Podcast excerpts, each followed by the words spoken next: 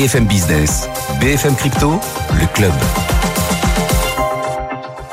Bonjour à toutes et à tous, soyez les bienvenus dans BFM Crypto, le club. C'est ici qu'on décrypte, analyse et débat de toute l'actualité Web3 du lundi au jeudi en direct à 14h sur BFM Business. Aujourd'hui, j'ai le plaisir de recevoir Lilian Aliaga qu'on a reçu hier. Bonjour Lilian journaliste chez Cryptost. On va avec toi parler dans quelques instants de FTX. FTX qui va peut-être renaître de ses cendres. On va, on va suivre tout ça avec attention. Et on a par téléphone Sébastien Gouspiou. Bonjour Sébastien. Bonjour Amaury. Bon, tu nous entends bien? Parfaitement. Super, on t'entend bien aussi. Écoute, spécialiste du minage et cofondateur de Big Block Green Services. Sébastien, euh, on va parler de la consommation énergétique du Bitcoin. Hein, c'est un, vaste sujet qui fait débat depuis euh, de nombreuses années maintenant.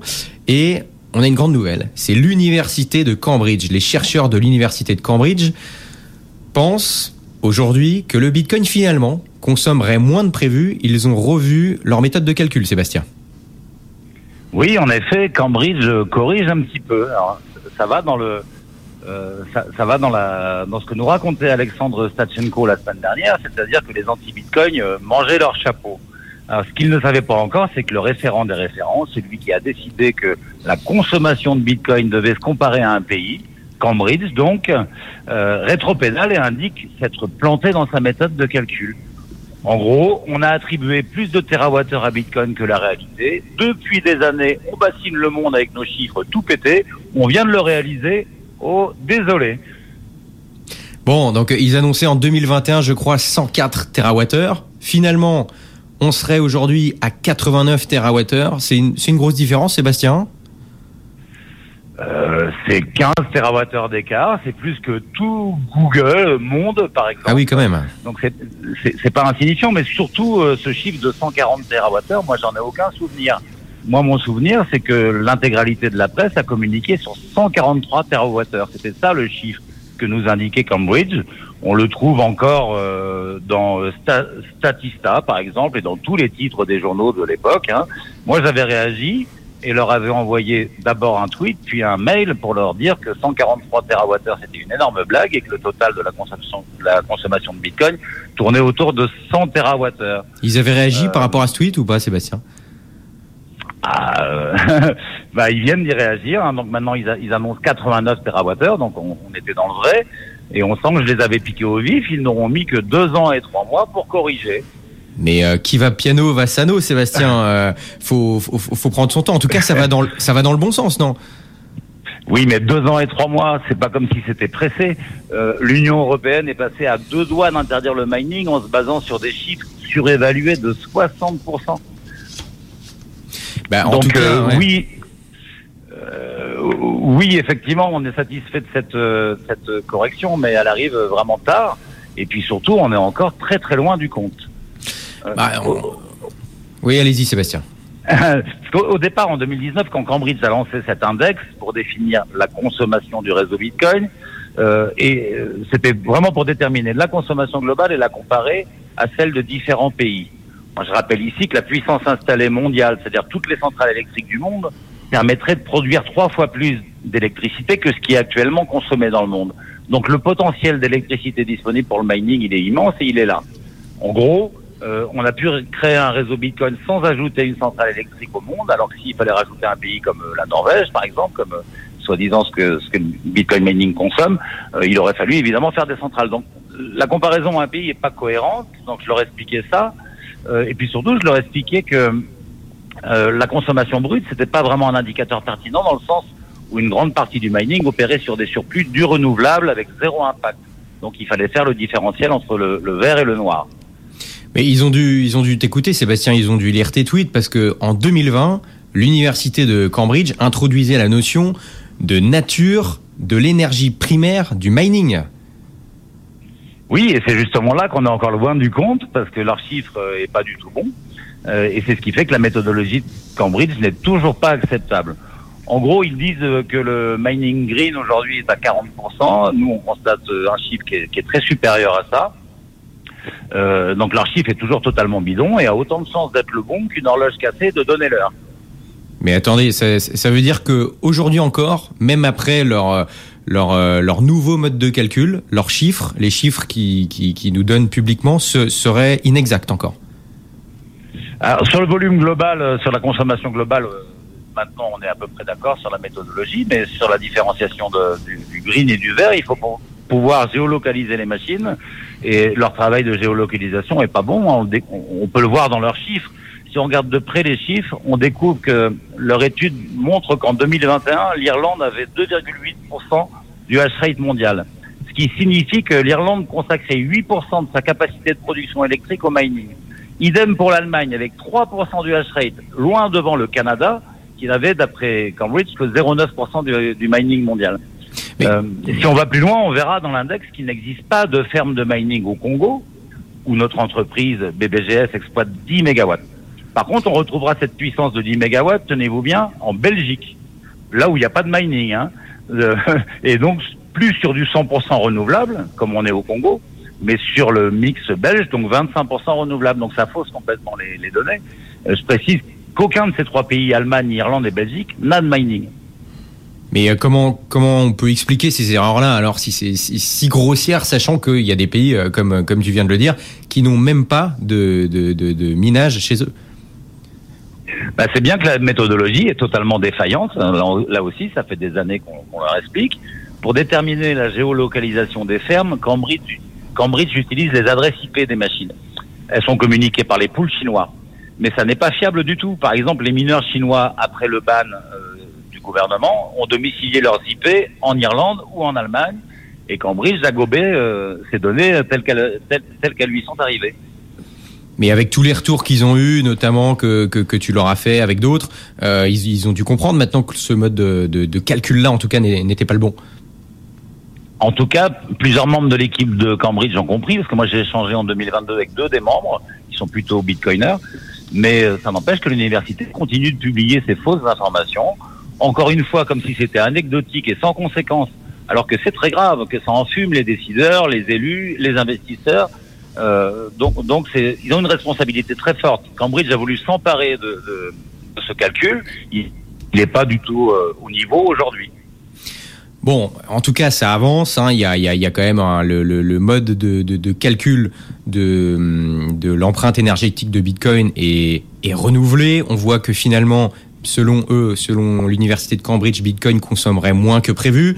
Mais euh, Cambridge devait, d'après ce que tu devrais, d'après ce que tu dis, changer aussi sa manière de localiser les fermes et donc aussi les sources d'énergie utilisées pour le mining de Bitcoin. Exactement. Cambridge le reconnaît aujourd'hui, il n'y a pas assez de sources d'informations sur le sujet. Euh, ils admettent que c'est très flou, hein, le- leurs résultats. Alors ils compensent avec des modèles qui s'avèrent être inefficaces, voire mensongers. Alors je pense que la moindre des choses de la part de l'université serait de cesser la publication de son index. Ça fait quatre ans euh, qu'ils tapent complètement à côté de la plaque, ils se trompent systématiquement. Ça n'est juste pas sérieux, ça suffit. Il faut revenir, euh, Cambridge, quand votre étude sera aboutie, qu'elle sera euh, cohérente et acceptable. Pour l'heure, il est clair que les chercheurs de Cambridge ne sont pas compétents dans le domaine. Sébastien Gouspillou, voilà, les chercheurs de Cambridge, si vous nous entendez, voilà, prenez en, en note ce que, ce que, ce que nous dit aujourd'hui euh, Sébastien Gouspillou et on espère avoir très prochainement un nouveau rapport avec euh, un nouveau, un, comment dire, un prochain renouvellement des méthodes d'analyse euh, de, du mining de Bitcoin. Sébastien, tu restes avec nous. Euh, on va tout de Oui. suite parler de FTX avec Lilian, Lilian Lega pour Cryptos qui est avec nous. Lilian, FTX va peut-être renaître de ses cendres, en tout cas c'est ce qu'on a appris il y a maintenant plusieurs semaines, mais c'est officiel, l'exchange a un plan de relance. Exactement, c'est ce que nous a communiqué euh, cette semaine, euh, il y a quelques jours à peine, l'équipe qui est en charge de la relance de FTX, donc depuis évidemment que la plateforme a fait faillite euh, en novembre dernier et depuis euh, le départ de Sam Bankman-Fried, ils ont publié euh, en ce début de semaine un rapport qui nous explique donc que le plan de redressement de FTX avance et il avance bien. Et euh, comme tu le disais très bien, on sait depuis quelques semaines que l'idée c'est d'essayer de relancer la plateforme. Et bien là, on, se questionnait un petit peu sur est-ce que vraiment on allait trouver des potentiels acquéreurs. Et bien d'après le rapport, il y a 75 entreprises qui ont toqué à la porte de FTX pour leur dire qu'ils étaient intéressés pour acquérir euh, la plateforme telle qu'elle est. Donc parmi ces entreprises, on n'a évidemment pas les noms, hein, mais on a potentiellement des plateformes d'échange de crypto, des investisseurs, des entreprises qui souhaitent aussi se positionner sur le, sur le marché des cryptos. Donc c'est plutôt un signe positif, comme on le disait, hein, parce que ça fait des mois qu'on a des actualités positives et négatives. On ne sait pas vraiment comment se positionner sur cette affaire FTX. On le prend plutôt comme, euh, comme une bonne note. Et par rapport au plan, au calendrier, ce qu'il faut savoir, c'est que euh, ces entreprises ont jusqu'à la fin du mois de septembre pour euh, officialiser leur demande, finalement. Demande qui devrait être étudiée jusqu'à la fin du mois d'octobre par l'équipe actuelle de FTX, qui prendra donc une décision, qui choisira un acquéreur vraisemblablement. Et le plan de relance devrait euh, donc être euh, opéré d'ici le premier trimestre de l'année 2024. On va voir ce que ça change pour les pour les investisseurs euh, lésés au moment de, de, de, de, ce crash de FTX, on va dire. Mais déjà pour les, les investisseurs, je parle des investisseurs qui voudraient racheter la plateforme. Mmh. Euh, Est-ce qu'ils n'ont pas des craintes, notamment sur la sur, sur la, la confiance n'a pas été rompue avec les, les, investisseurs, comment dire, les utilisateurs de cette plateforme? Euh, tu penses vraiment que FTX peut, peut, peut renaître de, de, de ces cendres, on va dire? C'est une vraie question. C'est d'ailleurs la, raison pour laquelle euh, lorsque l'entreprise le, qui est en charge de la relance de FTX depuis euh, maintenant à, peu près un an euh, nous disait qu'elle souhaitait relancer la plateforme, on se posait sérieusement des questions sur la confiance qui est rompue et sur le fait que l'image a été ternie et donc qui pourrait s'aventurer à essayer de relancer une telle plateforme?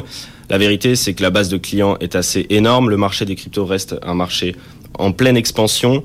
Les actifs, une partie des actifs est encore là. Évidemment, c'est une aventure qui est compliquée, mais euh, ça peut, ça peut s'avérer être très payant si euh, une entreprise arrive avec des fonds et arrive à relancer correctement. Parce que aussi on peut s'en douter évidemment euh, cette, euh, cette plateforme ne serait pas relancée sous le nom de FTX ou FTX 2.0 ce serait une nouvelle il y image un rebranding il y aurait... bien entendu plus de Sam Bankman-Fried plus de personnalités euh, douteuses. Les régulateurs ont évidemment le nez euh, sur euh, sur cette entreprise. Donc ce serait peut-être même, pour certains en tout cas, un signe de confiance renforcée de se dire que la plateforme a été relancée par des acteurs sérieux, avec un nouveau PDG et avec des régulateurs qui, cette fois-ci, euh, ont vraiment mis le nez euh, dans le lancement. Bon, en tout cas, il y a du monde au portillon pour potentiellement racheter FTX. En tout cas, c'est une information. Mais qu'est-ce que ça changerait? Est-ce que ce serait quelque chose de positif pour les investisseurs qui avaient des fonds dans l'ancien FTX qui n'ont pas pu récupérer? C'est une vraie, c'est une vraie question. De toute manière, euh, c'est compliqué parce que c'est vrai que d'un point de vue mental, pour euh, tous ces investisseurs, ça a été très compliqué euh, sur cette dernière année. Comme je le disais tout à l'heure, des actualités positives, des actualités négatives, on ne savait plus vraiment euh, où placer le curseur. Là, je dirais que c'est plutôt une actualité positive dans le sens où l'ambition de cette équipe qui est chargée du redressement de FTX depuis un an est simple, c'est véritablement de rembourser les créanciers de FTX euh, de toutes les manières possibles. Donc les créanciers, c'est évidemment les entreprises à qui FTX devait de l'argent, mais aussi les investisseurs qui avaient euh, ben, leur crypto-monnaie qui était stockée sur cette plateforme et qui se sont retrouvés lésés. Donc c'est vraiment l'ambition. Leur plan on le connaît depuis euh, maintenant six mois, c'est de relancer la plateforme. Et donc là, on atteint l'étape suivante qui est de trouver les acquéreurs. Donc on avance vraiment dans la bonne direction. Pourquoi est-ce que euh, la reprise de la plateforme pourrait être intéressante euh, pour, les investisseurs? En fait, il faut comprendre que FTX actuellement n'a pas toutes les cryptos des clients dans leur portefeuille. Il manque à peu près 2 milliards de dollars. Alors, l'équipe a fait un très bon travail d'aller récupérer quasiment 8 milliards de dollars d'actifs, donc c'est quand même assez énorme, mais il manque quand même 2 milliards. Et comment combler ce trou? Mais en relançant la plateforme, on génère des bénéfices, et ces bénéfices seraient redistribués aux clients lésés par le biais potentiellement d'un token FTX 2.0, enfin un token au nom euh, de la nouvelle entité, euh, comme l'avait fait par exemple Bitfinex en 2017 qui est pour certains une bonne idée, pour d'autres une mauvaise idée. En tout cas, ce serait potentiellement le plan, euh, voilà, la direction dans laquelle on irait. Et en tout cas, c'est plutôt bon signe quand même pour ceux qui ont perdu de l'argent dans cette histoire.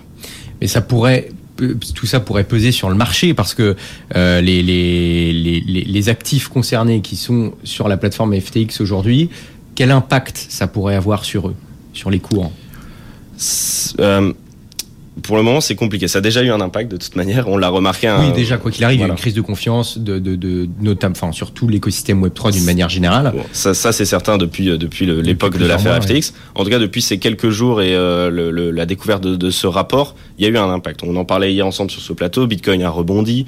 Il évolue autour de, de, de 26 000 dollars. En revanche, ces actifs qui sont mentionnés dans ce rapport et donc qui sont euh, parmi les actifs que détient l'entreprise FTX à l'heure actuelle, eux ont chuté parce qu'il y a ce risque que, en effet, euh, l'équipe actuelle de FTX décide de vendre ses tokens pour sortir de la liquidité et donc rembourser éventuellement les clients. Parmi les tokens concernés, il y a notamment euh, aux alentours de 1 milliard de dollars de Solana. Euh, il y a du Bitcoin, il y a de l'Ether, il y a quasiment 100 millions de dollars aussi de Aptos, APT. Mm. Donc le vrai doute, il repose quand même sur Solana. 1 milliard de dollars, c'est assez énorme.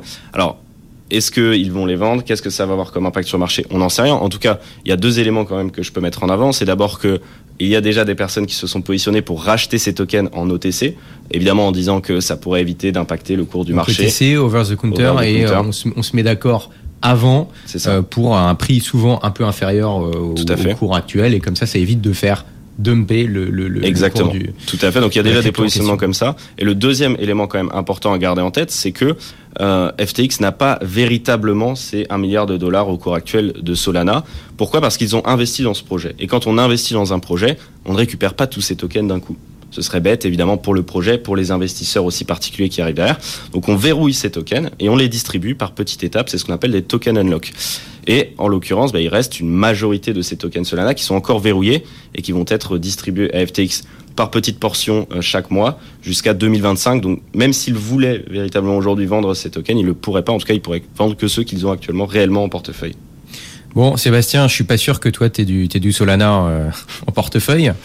Euh, mais en tout cas, on a eu de nouvelles demandes euh, d'ETF Bitcoin, encore notamment une de Franklin Templeton. Euh, Sébastien, Qu'est-ce que tu penses, toi, de toutes ces demandes de TF Bitcoin? Est-ce que, est que pour toi, c'est un signal positif ou alors tu, te méfies?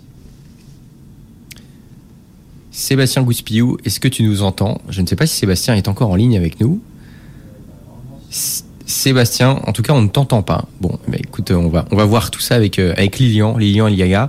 Lilian, deux nouvelles, euh, deux nouvelles demandes d'ETF euh, Bitcoin, ça, ne s'arrête pas là ça ne s'arrête pas. On a quasiment tous les plus grands gestionnaires d'actifs américains qui se sont positionnés. BlackRock en tout premier.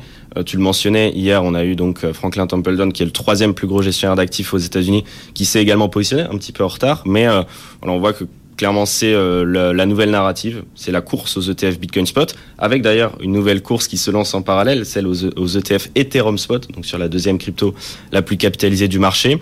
Alors, chacun a ses avis euh, sur ce sujet. Peut-être que Sébastien aura apporté un avis euh, un peu différent du mien. D'un point de vue, en tout cas, du marché et de l'impact que ça peut avoir sur le cours de Bitcoin en lui-même, c'est évidemment euh, une bonne, nouvelle parce que, parce ça signifie qu'on aura une masse d'argent qui dort, d'épargne qui dort aux États-Unis sur le côté, qui représente d'ailleurs, si on regarde l'argent qui est épargné aux États-Unis chaque année, on prend la stat de 2022, c'est une fois et demi la capitalisation du marché crypto qui dort sur le côté. Donc si on prend un pourcentage de cette euh, épargne et qu'on l'investit dans le Bitcoin, dans, grâce à cet ETF justement, dans des plans d'épargne qui existent aux États-Unis, eh bien ça, ça signifie qu'il y a une masse euh, de dollars qui arriveront sur le marché crypto, sur le Bitcoin en particulier, et qui seront investis directement en dur derrière, euh, avec du vrai Bitcoin qui sera stocké derrière. Donc oui, nécessairement c'est positif. En tout cas, d'un point de vue du marché. Peut-être que Sébastien a une, un avis euh, différent de, du mien. Oui, ça pourrait faire euh, monter fortement la, capitalisation du Bitcoin. Ça, certain. Euh, Sébastien, tu nous as, es, avec nous? Bon, oui. j'en parlais avec, avec Lilian. on a encore deux nouvelles demandes de TF Bitcoin Spot. Ça ne s'arrête plus. De jour en jour, on a l'impression que tout le monde s'y met. Toi, quel est ton avis sur, sur ces, toutes ces demandes de TF Bitcoin Spot? Comment tu, tu vois ça? Bon, je suis d'accord avec ce qu'a dit Lilian. Bonjour Lilian d'ailleurs. Euh, voilà, je suis beaucoup moins expert que, que lui sur le sujet, que toi, Maury. Hein. Euh, ce qu'il a dit me semble tout à fait cohérent. Rien à ajouter. Donc pour toi, ça pourra aider à la, démocratisation euh, de Bitcoin et tu vois pas ça d'un mauvais oeil parce que certains disent par exemple que du coup on investirait plus directement sur l'actif sous-jacent mais on serait obligé de passer par un ETF ce qui serait contraire à la, à la philosophie qu'il y a derrière euh, Bitcoin bah, c'est pas obligatoire, non, justement. Euh, moi, je comprends pas qu'on passe par un ETF pour acheter du Bitcoin, ça c'est sûr. Mais euh, chacun sa paroisse, donc. oui, oui, mais justement, t'as pas peur que maintenant que que, que que que presque que le comment dire que les gens, d'une manière générale, n'achètent plus du Bitcoin de manière directe et passent automatiquement, quasi automatiquement, par des ETF. Non, moi, je pense que c'est un phénomène de, de transition. Euh, je pense que quand les financiers auront compris que c'est plus simple d'acheter du Bitcoin et, c'est plus direct, enfin ça a beaucoup plus de sens que de passer par, des ETF, ils y viendront. moi, je suis toujours euh, wait and see. On va voir. Pour l'instant, euh, c'est pas négatif. Euh, je, je suis pas fermé à l'idée de l'ETF, en tout cas. Euh, J'espère que ça deviendra pas comme l'or papier, quelque chose de polluant. Mais euh, ça n'a pas d'intérêt. Ça n'a pas autant d'intérêt que l'or papier par rapport à l'or physique. Euh, ça n'enlève aucune contrainte parce qu'il n'y en a pas de contrainte à acheter du Bitcoin et à le conserver très peu. Donc euh, pour moi, c'est ça, ça- peut juste créer effectivement un appel d'air, faire monter le cours, mais euh, à terme, je pense pas que ce soit euh, que l'essentiel de, de, de- du budget soit dans les ETF. Et la Ouais. valorisation soit là. Très bien, on finit cette émission avec, avec euh, des notes positives. Hein. Cambridge, l'université de Cambridge, qui t'a entendu, Sébastien, certainement, et voilà, et ça- tu as fait bouger Ah, les lignes, et, et tu vas encore les faire bouger, on espère.